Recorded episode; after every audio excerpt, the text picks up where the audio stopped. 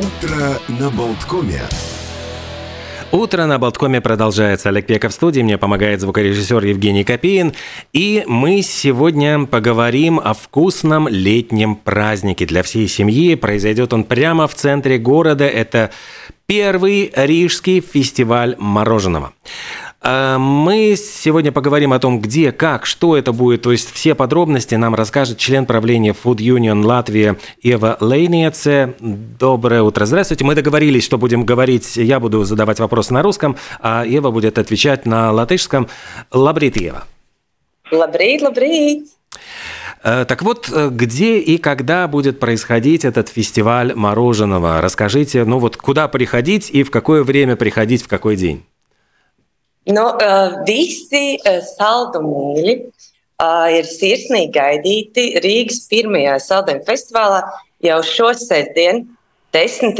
jūnijā, no pulkstens 12. līdz pat vakaram 9. pašā Rīgas centrā, skaistajā Vērmanas dārzā. А, значит, в Верманском саду придем 10 июня к 12, уже с 12 часов. А вот сколько брендов мороженого будет представлено? Сколько вообще видов различных мороженого будет представлено на этом фестивале? Varēsim kopīgi baudīt, tad patiesībā ļoti iespaidīgi daudz var saldējumiem, vairāk kā 50 dažādi veidi.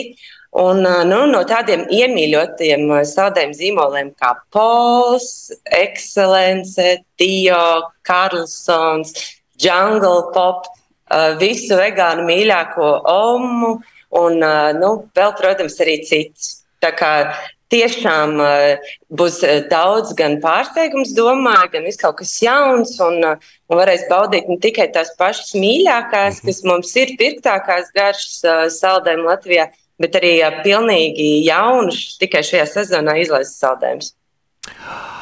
А что вообще будет ожидать посетителей фестиваля? Только ли это будет э, дегустация мороженого? Можно будет или там продегустировать, или приобрести, попробовать, или что-то еще будет э, в, во время этого фестиваля происходить?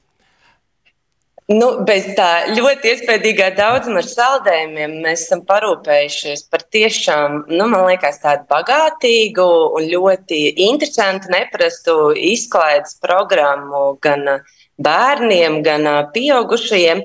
Nu, un, protams, paldies Rīgas domēji, viņi ir sarūpējuši kaut tādu, man liekas, tiešām foršu koncertu programmu. Un tā tur norisināsies pat visas dienas garumā. Да, я тут смотрю, что будет и оркестр Рига с концертом «Музыка для гурманов», и детский танцевальный коллектив, и Артур Груздинш, э, и будет театр рэп-импровизации, брейк-группы, э, и завершится все это «Карнавал Юз», так что, в общем, э, огромная такая программа, она с 12 часов и до 21 часа. Практически все время что-то будет происходить еще и на эстраде, то есть это будет и возможность посмотреть на концерт или на выступление. Я понимаю, что еще и для детей будет очень много интересных занятий. Там будут и игры, и творческие мастерские. Вот можно ли об этом тоже рассказать, чем детей занять?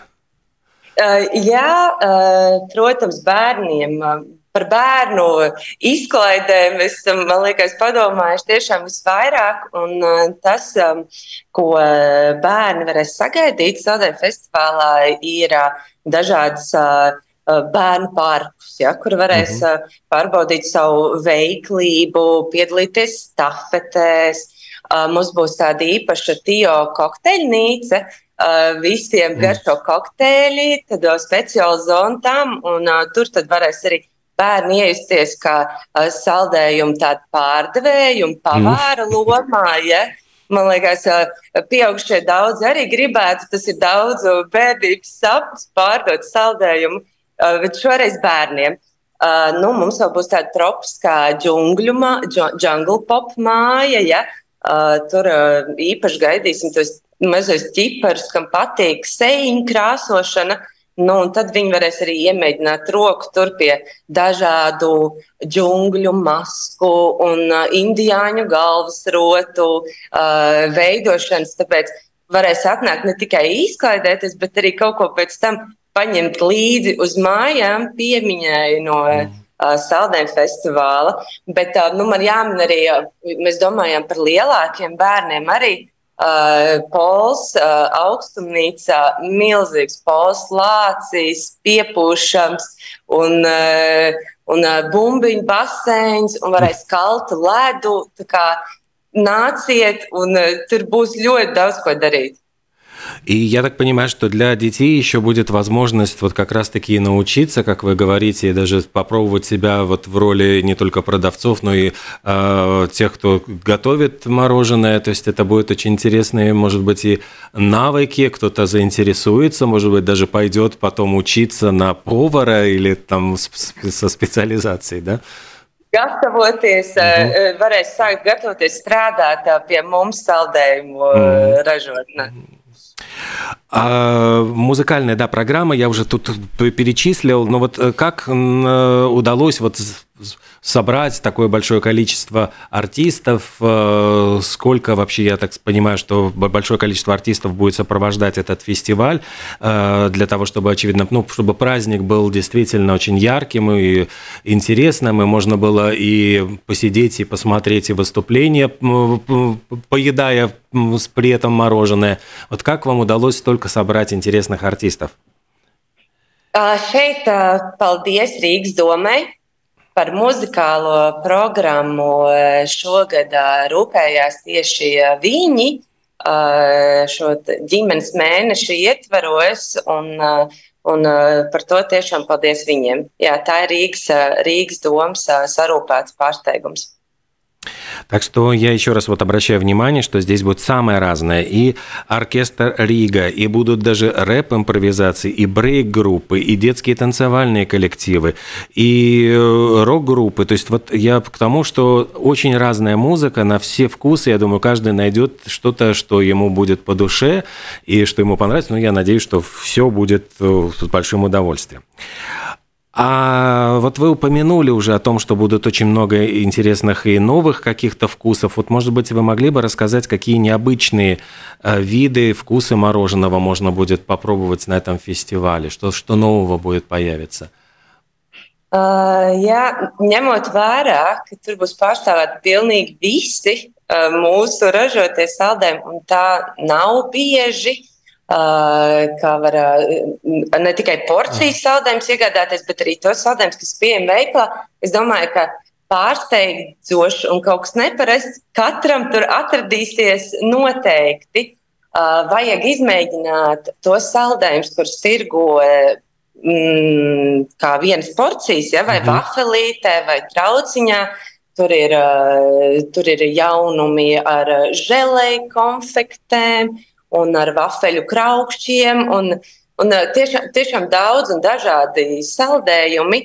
Bet uh, man tāds uh, droši vien visneparastākais, ja gribas tevi tiešām pārsteigt, un tas tāds saldējumu gurmāns, ir noteikti jāizmēģina pagājušajā gadā izlaistais saldējums uh, atbalstam Ukrainai, uh, kurš ir uh, karoga krāsās, Ukrainas zeltains un zils.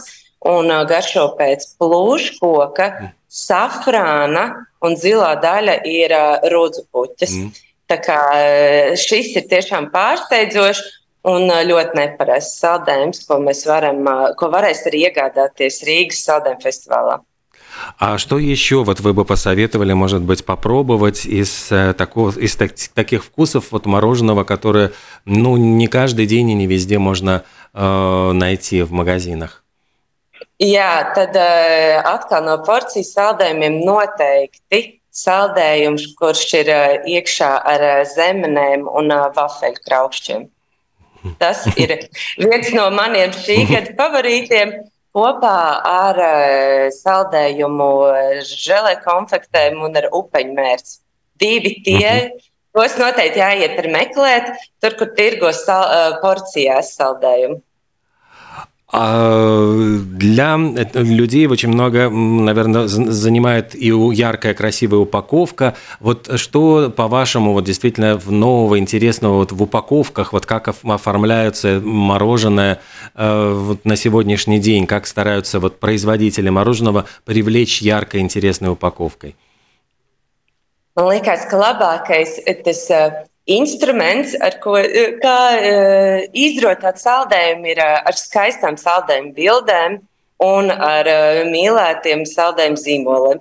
Tā ir uh, klasika, kura ir neatņemama veiksmīga saldējuma, tā teikt, vai tā kombinācija, ja, lai veiksmīgi varētu pārdot saldējumu. Bet šajā gadā uh, mēs esam uh, gājuši varbūt tādu solis priekšu un uh, sākuši ražot uh, pols saldējumus mm -hmm. dabai draudzīgākos iepakojumos.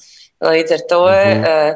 uh, šī apņemšanās ietver uh, iz, izvēli. Uh, Tādiem iepakojumiem, kas ir vai nu jau pārstrādāti, mm -hmm. ja, un turpmāk arī pārstrādājumi, un tādiem iepakojumiem, kuru izēvielu lielākā daļa sastāda dabai dabiskas izcelsmes, pieņemsim, izēvielas. Tāpēc uh, dabai draudzīgi, garšīgi noformēti saldējumi iepakojumi arī gaidīs visu saldējumu festivālā.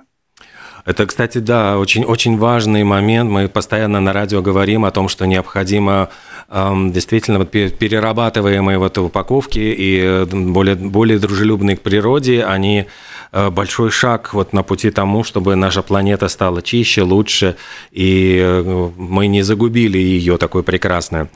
А, может быть, несколько слов о том, э, с какими блюдами и напитками сочетается мороженое, потому что ведь мороженое можно есть не только вот как отдельный продукт, а может быть, как с чем-то еще, например, там с блинчиками часто предлагают вот мороженое.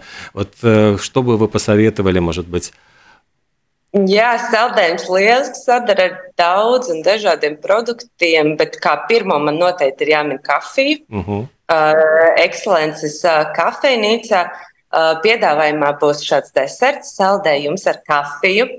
Uh, vēl no dzērieniem piedāvāsim uh, izmeklētus vieglus kokteļus, kā pieņemsim aperošu trīcus. Un, uh, tas ir tāds jau slavens pērings ar saldējumu. Mm -hmm. Īpaši jau tāpēc, ka mēs pirms pāris gadiem ja arī ieviesām šādu ekscelences saldējumu ar apraušu pritskāršu. Nu, un, protams, būs arī dzirkstošie vīni, ekscelences mm -hmm. kafejnīcā, kas arī labi ies kopā ar saldējumiem. Ja par atkal ēdieniem domājot, mm -hmm. Nu, protams, populārākais jau pieminētais saldējuma kok kokteļi. Tas, man liekas, ir vis, mm -hmm. visiem labāk zināmais saldējuma deserts. Tie būs pieejami par superdraudzīgām cenām. Tāpēc tas noteikti ir jāizmanto. Un, nu, protams, arī burbuļvafels. Mm -hmm. Saldējums ar konditorejas izstrādājumiem, klasika, burbuļvafelēm ir obligāti jābūt un tās tad arī pasniegsim ar saldējumu. Насколько сложно было организовать подобный фестиваль? Вот как, как вы оцениваете, вот, насколько это вот было трудно? Ziniet, man, man jāsaka, es nevaru iedomāties vēl vairāk prieka un gandarījumu nesošu vispār pasākumu. Uh, Uh, un nu, ne tikai apmeklētājiem, bet arī organizētājiem. Un, un uh, teicu, es varu apgalvot, ka visa komanda pie šī ķērās klāt ar tādu ļoti lielu entuziasmu un enerģiju. Un, uh, mums bija kolosāla pieredze organizējot festivālu Jūrmalā uh, trīs mm. gadus pēc kārtas. Tad šogad likās, ka jābūt pēc tāda ilgāka pārtraukuma, ir jābūt drosmīgiem un jāiet uz priekšu. Tāpēc festivāls uh, Rīgā. Mm. Tāds kā izaicinājums, organizējot saldējumu festivālu. Nu, man, man droši vien ir jāmin tā sarežģītā loģistika. Tīrais mm. tā, ka saldējums kūst. Saldējumu nevar tā atstāt mm. kaut kur. Un tad ir uh, ļoti rūpīgi jāizplāno, uh, kā vedīs, kur vedīs, kad vedīs. Uh, un, uh, un kā uzturēs. Un, uh, šī daļa prasa būt tiešām tādiem efektīviem un ar uh, tādām ļoti labām plānošanas prasmēm. Tas varētu būt tāds lielākais izaicinājums. Станет ли этот фестиваль постоянным развлечением для рижан, поскольку ну вот он сейчас проходит в первый раз, но будет ли на следующий год? Nu, mēs gribētu, protams, ka tā kļūs par tādu skaistu ikvasaras Rīgas uh, uh, tradīciju, bet, uh, kā jau par visām lietām, arī par šo droši vien laiks rādīs. Tāpēc uh, iespēja ir jāizmanto šogad, jau šo sestdienu, un eh, jānāk uz Saldēju festivālu baudīt to dienu ar draugiem un ģimeni eh, Vērmaņu dārzā jau no 2012. Огромное спасибо. И один из организаторов от фестиваля, член правления Food Union Латвия Ева Лейнец, сегодня нам рассказывала о Рижском фестивале мороженого. Еще раз напомню, Верманский сад в эти выходные 10 июня с 12 до 21 часа более 50 видов мороженого, э, концертная программа, развлечения, конкурсы, всевозможные мастер-классы для детей, интересные занятия для взрослых, э, кафе, возможности попробовать в разных видах и комбинациях мороженое, и в том числе с другими продуктами. Спасибо огромное, Ева. Удачи вам с фестивалем и надеемся, что станет постоянным развлечением в нашем городе. Спасибо. Paldies! Paldies! Paldies. Tiekamies! Visu labu!